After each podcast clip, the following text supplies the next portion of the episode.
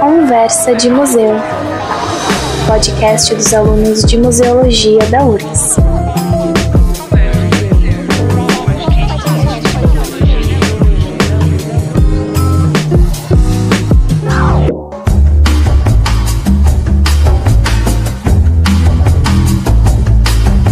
Começa agora a segunda temporada do Conversa de Museu, podcast produzido por alunos da Museologia da URGS.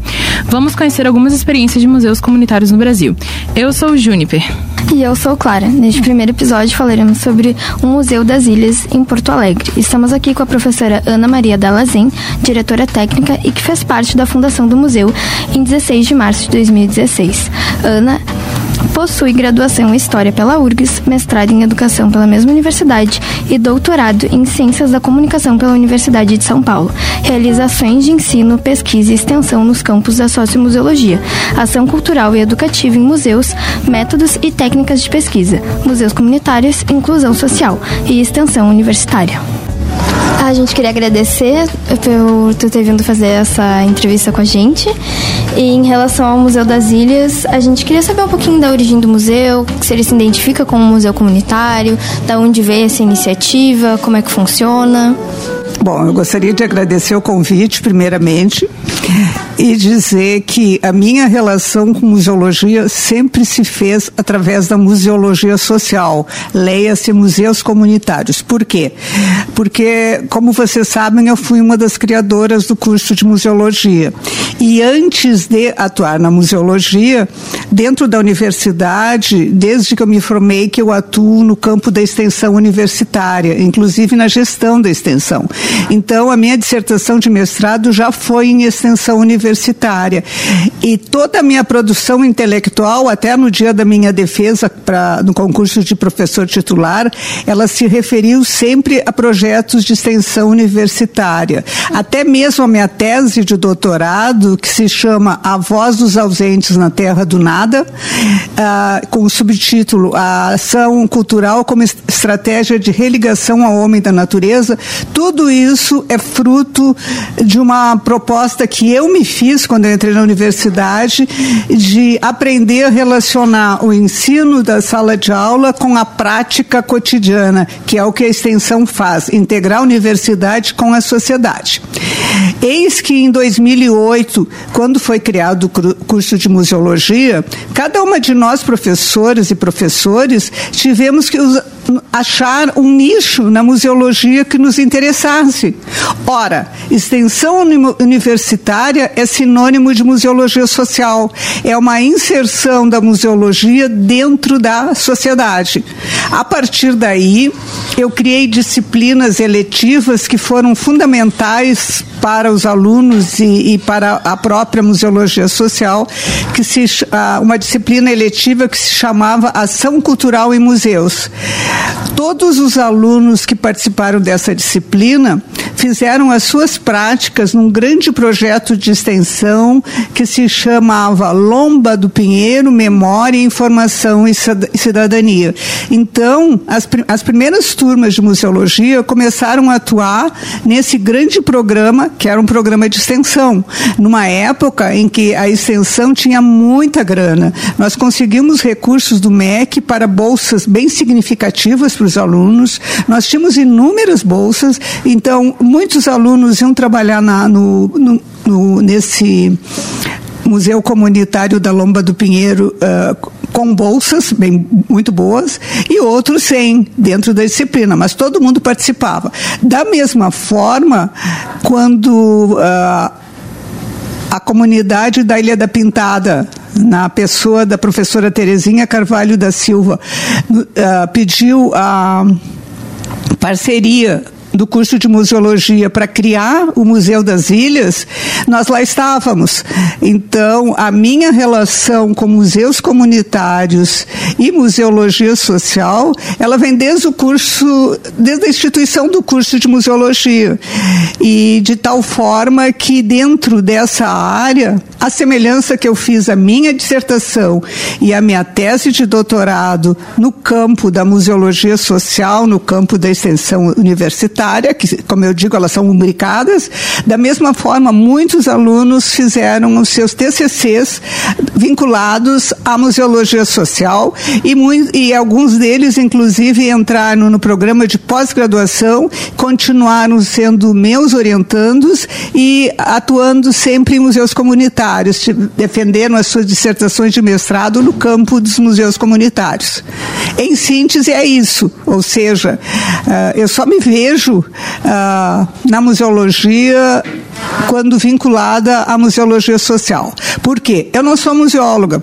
Então, aquela questão de acervos, aquela questão de públicos, aquela questão de serviços e gestão de museus, nunca me disse respeito.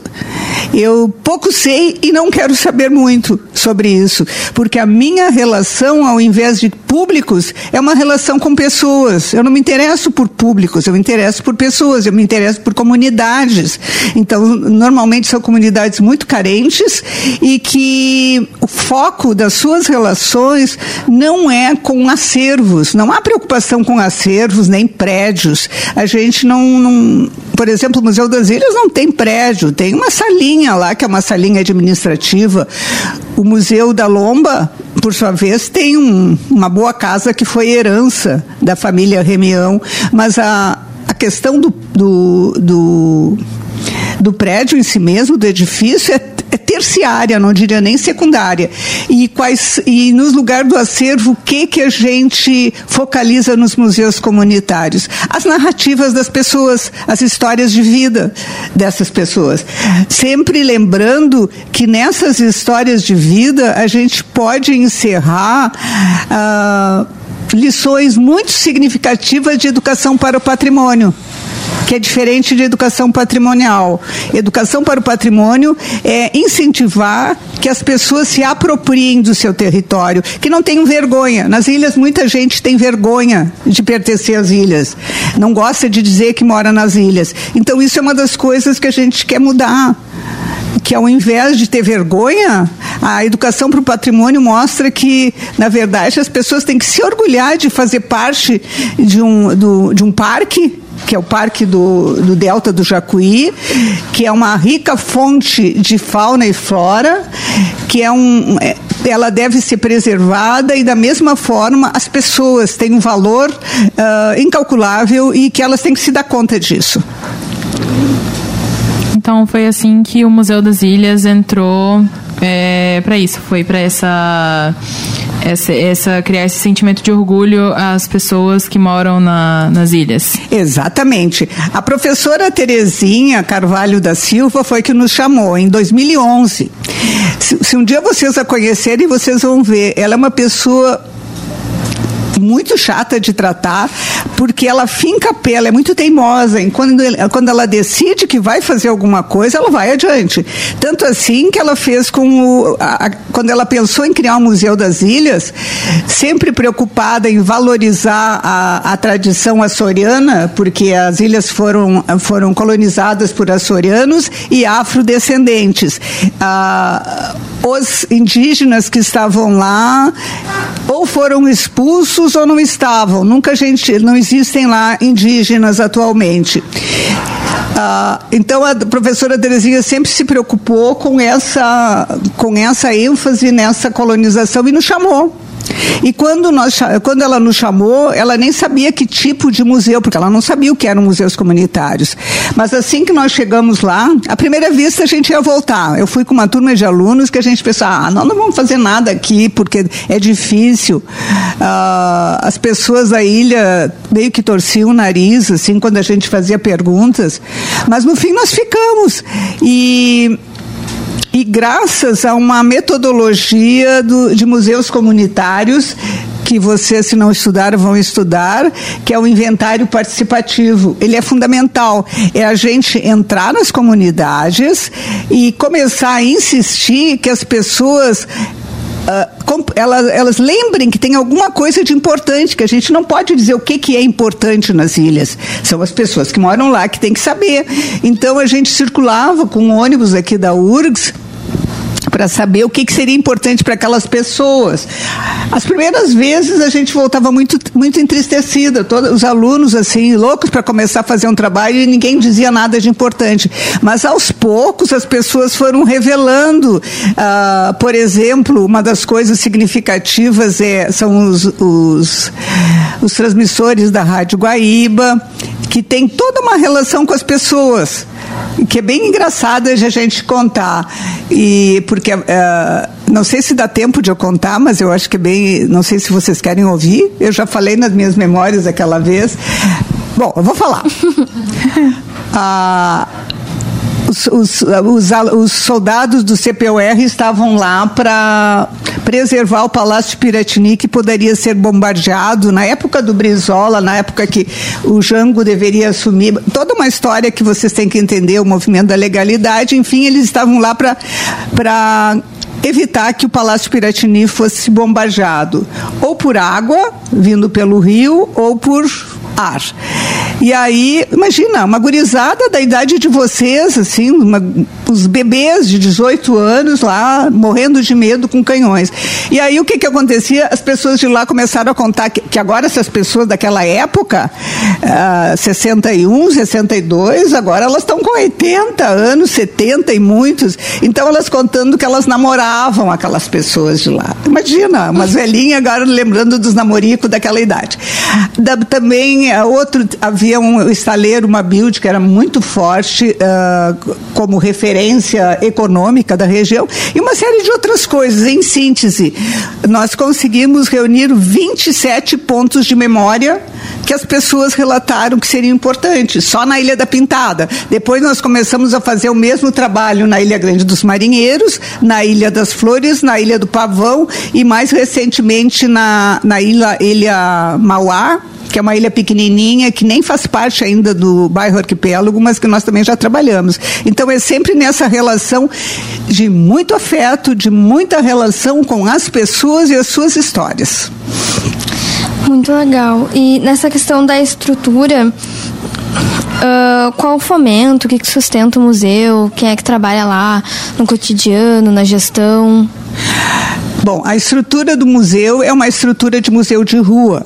Isso significa dizer que as exposições elas são externas, elas são colocar, elas são no próprio território. Então nós temos um circuito de 3 quilômetros com 27 estações que onde são, uh, são apresentados recortes dessas memórias. Essas 25 estações, quando pessoas de fora vão para lá, elas são acompanhadas por alunos do curso de turismo ecológico, que é um curso que é dado para adolescentes no turno inverso da escola, em que eles aprendem toda a história da ilha, eles se apropriam dessa história, eles verbalizam, eles modificam e quando chega alguém eles se tornam guias desses grupos. Então é assim que as coisas funcionam. De tempos em tempos a gente faz uma avaliação, porque tem painéis, tem alguns painéis que eles são a comunidade uh, não não aceitou mais. Uh, achou que não, não, era inadequado e que a gente deveria modificar. Então nós, nós, nós retiramos. As escolas trabalham também com esse material do museu, as duas escolas locais também trabalham com eles. E a gestão do museu é uma gestão comunitária. É eleita uma pessoa da comunidade para presidência, um diretor uh, financeiro, etc, etc, e o conselho técnico que uh, conselho técnico é como se chama, que eu não lembrava da nomenclatura, em que nós faz, participamos a, a Carol, Ana Carolina Geomini de Faria, eu e a professora Terezinha, que foi a criadora do museu.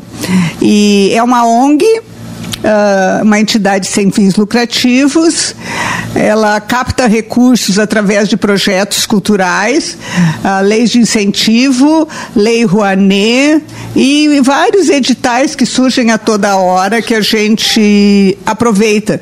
E aproveita, inclusive, uh, produtores culturais que são ex-alunos da museologia e que, no fim, assumem a produção desses projetos, que nós não temos, assim, tempo disponível para tanta coisa. Então, a gente contrata esses ex-alunos da museologia para fazerem isso. Ah, muito legal. Sim, sim. É, a gente gostaria também de saber sobre os meios de comunicação do museu. É, a gente sabe que o museu é ativo no Instagram e mostra o dia a dia da instituição, mas a gente gostaria de saber se tem alguém responsável específico pela, pelo meio de comunicação, por divulgar o museu, é, se tem algum outro meio de comunicação em que vocês pensam em atuar nessa divulgação e qual seria a mensagem que vocês gostariam de transmitir sobre o museu e sobre o, essa mensagem que o museu pretende passar ao público. Excelente pergunta. Vamos em partes. A primeira coisa é que quem mantém o, os, os, canais de comunicação, as mídias sociais da, do museu, uh, têm sido alunos de museologia bolsistas de extensão universitária. Então, até o ano passado, a Caroline mantinha o Instagram e ela atualizou, foi muito legal. E só que agora ela saiu, ela, ela suspendeu o curso e, fico, e ficamos sem ninguém. E temos um outro aluno que também agora está encerrando a bolsa, que é o Felipe, que também é relacionado a isso. O grande drama é que do, das redes sociais é que o Facebook, que estava de, muito forte até algum tempo, houve problemas com a. porque a professora Terezinha meio que misturou o Instagram, de, o, o o Facebook dela com o do museu deu uma confusão. Então agora a gente está tentando resolver esse problema. Uma coisa muito significativa que a gente tem feito nas redes sociais e que tem dado muito certo em termos de comunicação é que nós aproveitamos muito bem a pandemia. Durante a pandemia, nós não podíamos fazer uh, oficinas de educação para o patrimônio físicas e nós começamos a fazer trabalhos virtuais. Então nós fizemos um projeto que continua vigente porque o sucesso foi muito grande, que se chama Pescando Memórias nas águas do Guaíba, onde as pessoas da ilha, especialmente alunos das escolas, mas também qualquer pessoa interessada, uh, fotografa alguma imagem que, que lhe interesse e fala sobre essa memória que representa essa imagem. Então, isso é, é, é disponibilizado no Instagram e é muito significativo. Agora, nós tivemos também um, um museu virtual que foi mantido por alguns anos, mas depois por falha, por não termos quem o administrasse, ele caiu no esquecimento e a gente parou de pagar o, espaço também, enfim, ele acabou. Então hoje o museu se ressente, eu posso dizer que o grande ressentimento do museu é a questão da comunicação, porque se não fosse o Instagram nós estaríamos assim um pouco abandonados e para sanar isso, eu criei agora, do, junto ao programa de pós-graduação em museologia, um projeto que é um projeto onde os alunos de graduação e pós-graduação de cursos daqui da Fabico, seja jornalismo, propaganda e publicidade, relações públicas, museologia, arquivologia, biblioteconomia ou mesmo de fora, eles atuem nos processos comunicacionais do museu e que esse tempo Uh, utilizado para o Museu das Ilhas seja considerado como créditos curriculares de extensão universitária. Com isso, favorece aos alunos e favorece mais ainda o próprio museu. A questão toda da produção gráfico-visual do museu, desde o início, vem sendo feita junto ao Caixola. São alunos de publicidade que sempre atuaram dentro do, da, dessa, da, do, dos processos criativos. E foram fantásticos, assim, as experiências. Toda a logomarca do museu, tudo isso nasceu de alunos do, do curso de publicidade que eram nossos bolsistas. Então, a que a gente pretende é ampliar não só bolsas, mas também alunos que não são bolsistas, mas que, que precisem esses 10% de créditos obrigatórios, que atuem nisso. Então, a mensagem que eu daria é que venham todos para o o Museu das Ilhas atuarem na comunicação do museu para o fortalecimento dessa iniciativa que eu sou apaixonada, eu, eu vivo as ilhas, não só o museu, mas as ilhas de maneira geral, porque quem vai para as ilhas se envolve com as pessoas. Então chega um ponto que tu já não sabe se é o museu, se não sabe se é a Ana com as pessoas da, da Ilha Grande. Eu sou muito envolvida com os maristas que fazem um trabalho fantástico na Ilha Grande dos Marinheiros. A gente dá oficinas de educação para o patrimônio no projeto Jovem Aprendiz, que também acontece lá no, na na Ilha Grande dos Marinheiros, graças aos maristas, porque os maristas não deixaram morrer uh, uma proposta que foi feita pelo um irmão chamado irmão Faquim, que criou lá na, na, Ilha Grande dos Marinheiros, isso talvez vocês não saibam, o primeiro galpão de triagem de coleta seletiva de todo o Brasil. E foi uma referência e isso, senão, uh, com o tempo, a política municipal de Porto Alegre acabou com isso. O DMLU acabou e não leva mais resíduos recicláveis para lá, acabou, numa, numa grande miséria. E o que que os maristas fizeram? Eles estão assumindo esse papel. Então, estão levando adiante essa proposta de sustentabilidade e mantendo essa estrutura. Ou seja, a, as ilhas precisam de um processo de comunicação mais eficientes e eficazes. É, vocês pensam em alguma iniciativa para levar pessoas da Grande Porto Alegre ao bairro Arquipélago, para ir para o museu, para levar pessoas às ilhas? Vocês têm alguma iniciativa para isso ou pensam em fazer alguma iniciativa, não só estudantes universitários, mas trabalhadores da Grande Porto Alegre, é, é, adolescentes que ainda estejam na escola, parceria com escolas, etc., para trazer pessoas ao museu? Sim, isso já é tradicional. E não só com estudantes, mas para a comunidade em geral. Porque uma coisa que a gente sempre percebeu é quem mora do lado de cá não conhece as ilhas. Eu não conhecia as ilhas. Eu fui conhecer as ilhas porque eu fui trabalhar lá. Eu não tinha nem ideia do que elas eram. Hoje eu conheço que eu, o meu carro vai assim, eu não preciso nem dirigir, porque ele sabe onde entrar. E, e, eu tenho pleno controle de todas as ilhas. Conheço gente amada, querida em todas as ilhas. Mas quando me falavam em ilhas, quando a dona Terezinha disse, ah, na Ilha da Pintada, eu fui com o nariz torcido. Tipo assim, eu disse, olha, gente, a gente vai para lá, mas conforme for a gente não faz nada, a gente volta. Pois sim, nunca mais conseguimos sair.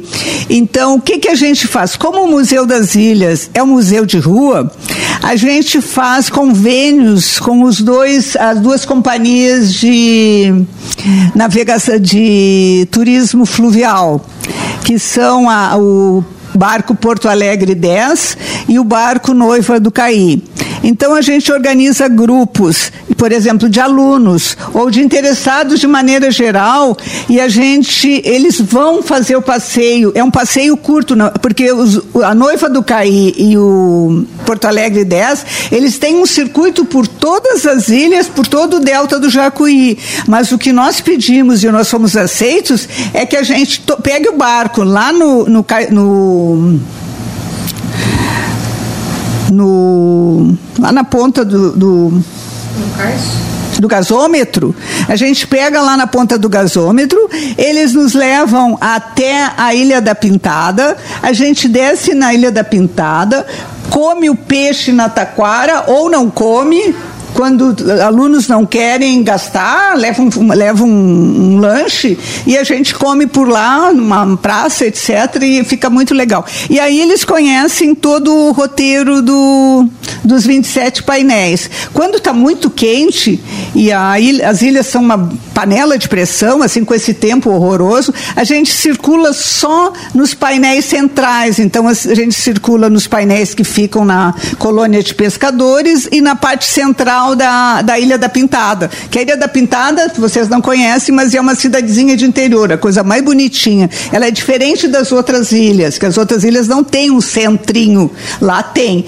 Então lá a gente circula e apresenta o Museu das Ilhas. Isso ah, nós conseguimos no ano passado atingir cerca de umas 700 pessoas que foram para conhecer o museu dentro dessa dimensão. Então, alguns vão. Agora também nós conseguimos que companhias de turismo façam esse roteiro, mas aí é para turistas mesmo que fazem esse roteiro. Quando vai um grupo de turistas, nós do museu estamos lá.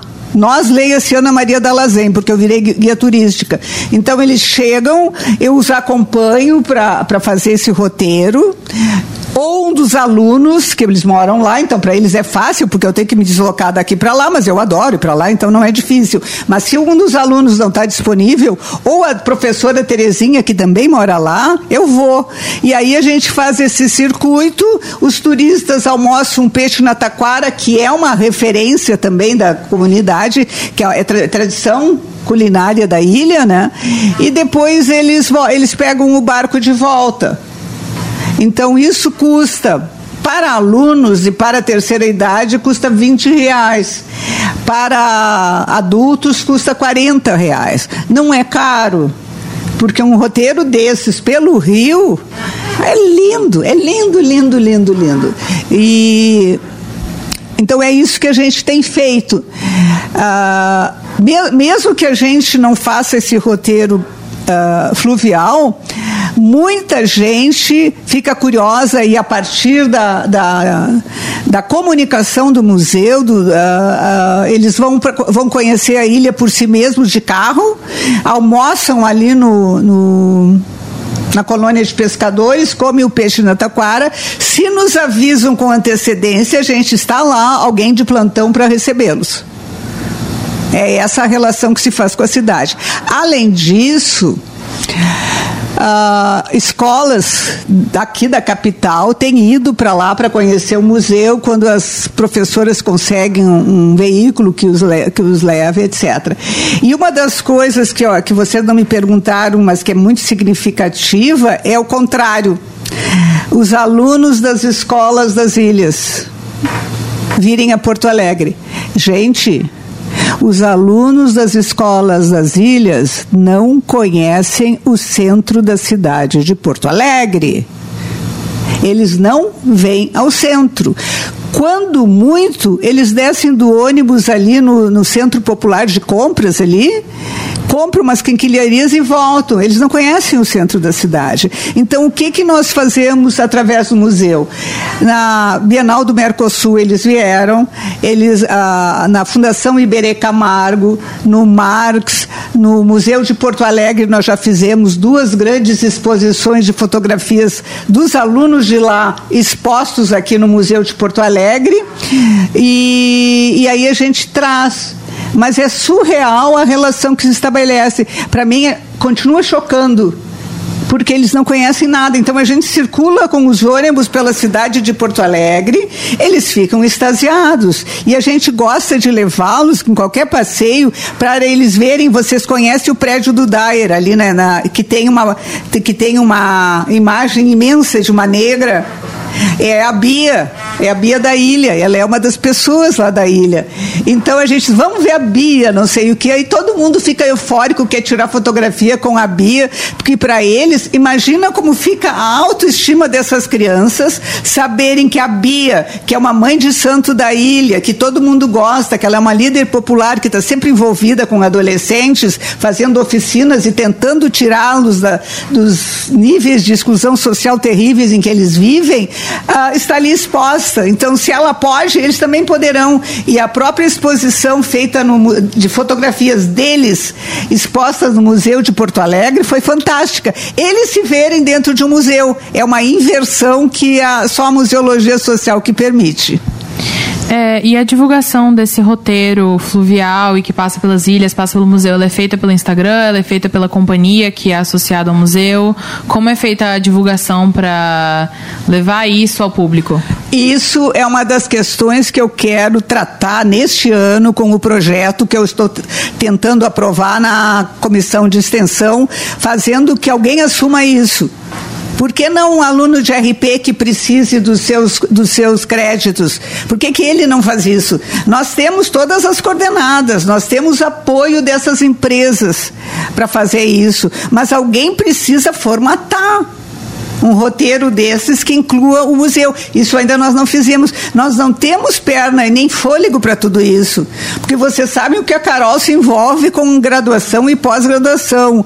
Eu me aposentei, achei que eu fosse ficar quieta, mas bem ao contrário. O, o, o senhor prefeito atual de Porto Alegre, que eu chamo de Melonaro, ele resolveu, ele resolveu uh, conceder a redenção para a iniciativa privada por 30 anos e fazer um maldito de um estacionamento subterrâneo para 577 carros de, embaixo do Ramiro Souto, que é onde eu faço tai chi, onde eu faço ginástica chinesa. É uma coisa surreal. Então, quando eu vi, agora o que, é que eu estou fazendo? Eu estou envolvida nisso. Então, o tempo que eu tenho para o Museu das Ilhas, eu preciso desse apoio desses alunos é, para atuarem nessa área, porque senão é muito complicado, porque eu não vou deixar de lutar em defesa de uma redenção pública plural e inclusiva como ela sempre foi. Eu nasci e me criei dentro da redenção e tenho a grata felicidade de morar na José do Bonifácio. Então, isso para mim é uma grande referência de vida e um momento de luta. Então, por isso nós precisamos mais gente para uh, ah, assumir a questão da comunicação junto, lutar conosco nas ilhas. Via créditos de extensão universitária. E nessa questão da sociedade, tu sentiu que nesses anos que tem o museu realmente aumentou a autoestima deles, a relação com o comércio local também aumentou? Vocês tiveram essa troca rica realmente da comunidade ter ajudado no museu? Excelente, mais uma excelente pergunta. Quando a gente fala em comunidade, a gente não pode pensar em consenso. Então, normalmente, a, o conceito de comunidade é falso. A comunidade significa que existem diferentes segmentos sociais em luta dentro de um mesmo território. E isso não é diferente nas ilhas. Então, a, a professora Terezinha, que quis criar o museu, ela enfrentou resistências muito grandes, porque tem gente que até hoje não aceita o museu. Tem gente que diz que a, a, a ilha não precisa do museu. E, como, e nas primeiras, nos primeiros anos do museu, ele, ele, uh, os painéis eram cortados por pessoas que eram contra. Então isso aconteceu. Agora não acontece mais. As escolas têm sido os nossos grandes suportes nesse sentido, mas sempre a gente tem adversários dentro dessa perspectiva. E a gente vê um grande empoderamento, especialmente da, dos adolescentes, dos alunos das escolas, as pessoas mais velhas que se sentiram gratificadas por terem sido lembradas. Ah, uma coisa muito legal que a gente fez lá, e que empoderou, respondendo a tua pergunta, uma das coisas que empoderou as pessoas mais idosas é que nós fizemos um inventário das lendas e histórias fantásticas das ilhas. Falou em história fantástica, a ilha está cheia. Lobisomens.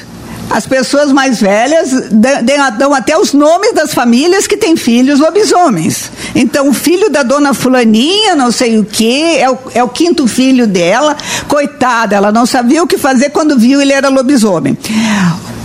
Os pescadores. Os pescadores adoram contar histórias fantásticas ocorridas dentro d'água. Por exemplo, que existem as feiticeiras que levam, uh, que elas começam a cantar. Olhem só a história das feiticeiras. Elas começam a cantar e acabam levando os, os pescadores para dentro d'água e eles morrem afogados. Aí, quando vem o barco vazio, sem o seu o dono, o seu pescador, todo mundo diz, ah, foram elas. Só que as pessoas não sabem que, esse, que, o, que o mito da, das sereias é um mito universal. Então eles contam como se isso só acontecesse na ilha da pintada e nas outras ilhas um pouco menos. E aí uma, nós perguntamos se como é que como era a cara das bruxas, a cara das, das feiticeiras. Então as mulheres, isso é muito significativo. As mulheres mais velhas dizem que essas que que, que matam os maridos, matam os filhos, são bruxas horrorosas. Nós fizemos até uma exposição de bruxas, as bruxas das ilhas. Só que os homens dizem que não, que elas são umas moças lindíssimas, maravilhosas, com um canto fantástico, e quando eles vêem, eles estão mortos por causa disso.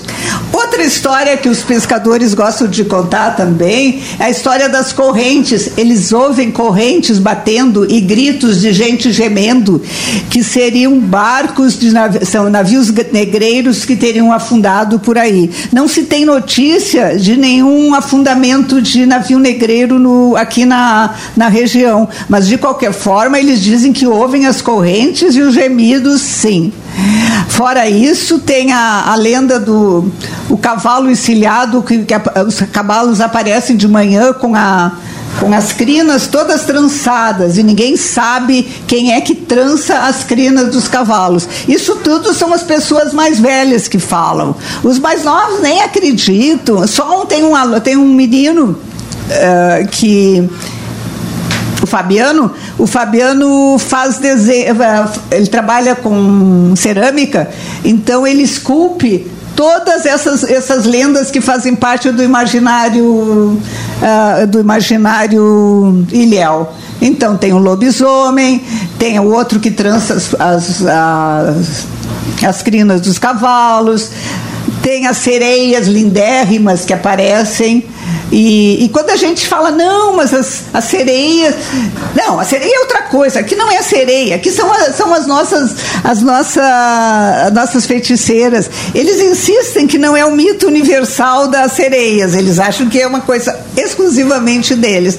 Isso também, já que vocês me fizeram falar, eu vou, posso falar mais uma coisa ah, essas histórias de conversa dessas pessoas que se apropriam da educação para o patrimônio, lá na Lomba do Pinheiro, eu me lembro, a gente fez um trabalho com um antigo clube de futebol, que era o Pinheirense Futebol Clube, que teve o seu apogeu lá na década de 1940. Ora, nós chegamos para falar com jogadores no ano de 2008, 2010, então eram todos velhinhos, todos acamados, velhinhos, as coisas mais queridas. Aí um deles, quando a gente chegou lá, ele, ele vestiu a camiseta do time, ele tinha a camiseta, e aí ele contou: ai, quando a gente ganhava, a gente, a gente cantava assim canja, é canja, é canja de galinha. Arruma outro time para jogar com a nossa linha. E a gente dizia, o, o, o, aluno, que eu me lembro que era o Davi, ele dizia, mas isso a gente, nos outros times se canta também. Não, isso aqui é nosso. Então essas coisas são um empoderamento através do patrimônio que uh, os museus comunitários permitem. A gente queria saber, então, se tem mais alguma coisa que tu queira adicionar, porque a gente já está se encaminhando para o final da entrevista mesmo. Se quiser falar mais alguma coisa. Olha, eu só gostaria de agradecer e lembrar vocês que, mesmo que eu tenha saído do, do curso, vocês continuem. Uh, preocupadas e discutindo museologia social, que cada vez mais está se entranhando dentro da própria museologia. Hoje não se fala mais em que é uma museologia tradicional e uma museologia social. A museologia social vem, eh, vem sendo absorvida pela própria museologia que antes era dita tradicional. Então, tudo é uma coisa só, voltada ao homem e à sociedade em busca de um mundo mais justo para todas e todos nós. Ah, então muito obrigada. Muito obrigada pela presença aqui no podcast e pela entrevista. Eu que agradeço.